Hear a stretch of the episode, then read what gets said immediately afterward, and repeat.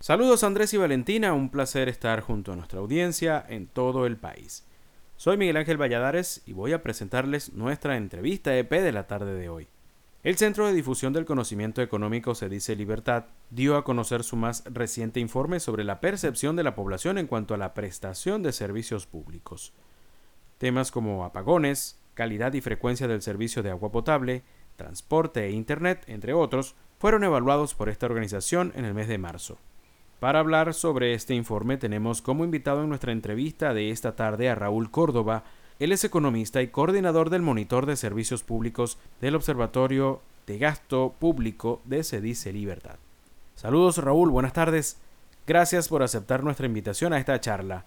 Según el último reporte de servicios públicos de Cedice, ¿cuáles fueron los estados más afectados por los cortes de luz y cuáles registraron mayor número de horas?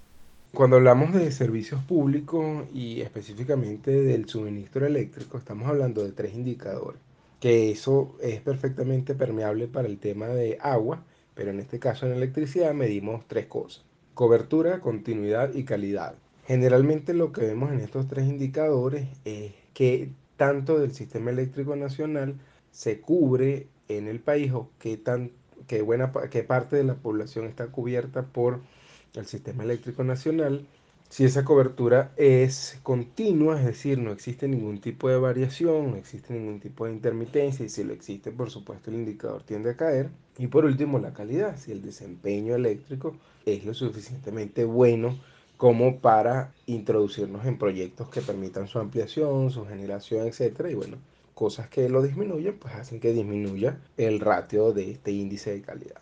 Dentro de los estados más afectados tenemos dos regiones principalmente. La región occidente o noroccidental y la región andina.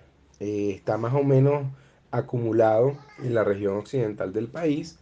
Generalmente se debe a problemas con la generación eléctrica, es decir, todos los insumos necesarios para generar electricidad que surta a estos estados del país no cubren con la necesidad de poder generar y poder transmitir o distribuir la electricidad en estos estados que tienen una demanda estándar.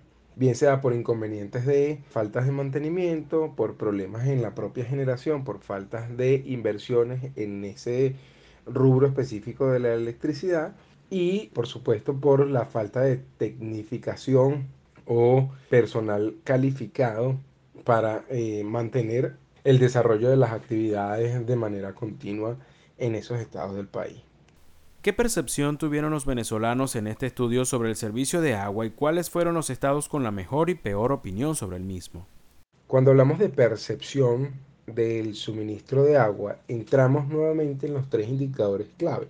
Es decir, si en efecto tengo agua de manera continua, si cubre mi estado y los estados aledaños y los lugares más pequeños del país, y si el agua que llega a través del grifo, a través del suministro público, es de calidad, es decir, no tiene ningún tipo de sedimentos, ni presenta ningún tipo de olor, ni sabor, ni ningún tipo de color, sino que es transparente, inolora, insabora, etc.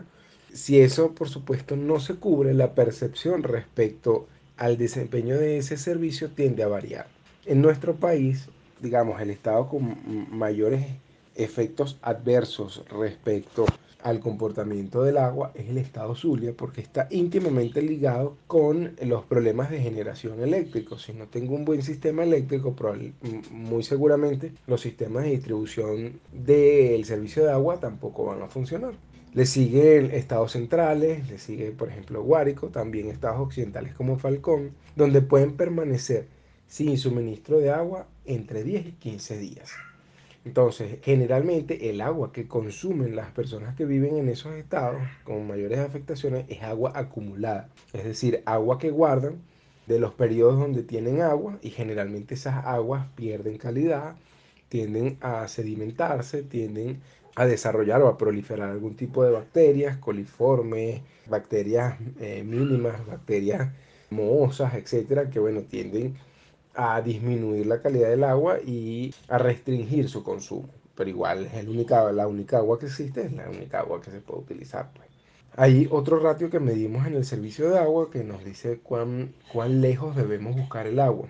También tenemos al Zulia como uno de los estados más afectados, donde en promedio un zuliano debe trasladarse entre 4 o 5 kilómetros para abastecerse de agua. Generalmente cuando hablamos de cobertura, decimos que yo tengo el agua a menos de 2 metros, es decir, que dentro de mi propia casa tengo la posibilidad de surtirme de agua bajo un esquema público. Si eso se comienza a prolongar, es decir, las fuentes de abastecimiento interno son cada vez menos o no existen, entonces yo voy a piletas públicas, a fuentes públicas y o a cisternas que a veces proveen las entidades públicas para surtirme de agua. Si eso lo debo hacer y me debo trasladar, suele disminuir el ratio de calidad, el ratio de cobertura y el ratio de continuidad.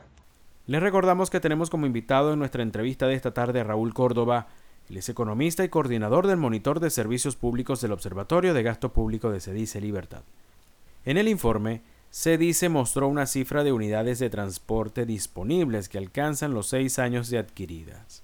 ¿Cuántas son y cuál es la cifra de cobertura de la demanda del transporte público en Venezuela con respecto a países de la región?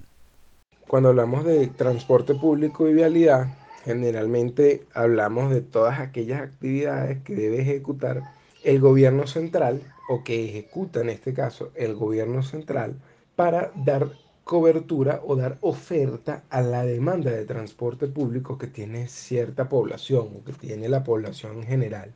En nuestro país hay una medida que nos permite encontrar o más o menos determinar cómo es la cobertura de demanda o cómo, cómo es la cobertura que le da, en este caso, el gobierno a la demanda de transporte público. En nuestro país, según un estudio, podemos llegar al 16%, es decir, solamente el 16% de la demanda es cubierta por transporte público. El otro porcentaje, el otro restante, o bien utiliza soluciones privadas, o bien utiliza soluciones propias, o bien camina o generalmente no utiliza las soluciones de transporte público porque están abarrotadas. Es decir, existe un alto porcentaje de abarrotamiento del transporte público y de deficiencia en la vialidad que impide que la cobertura sea total.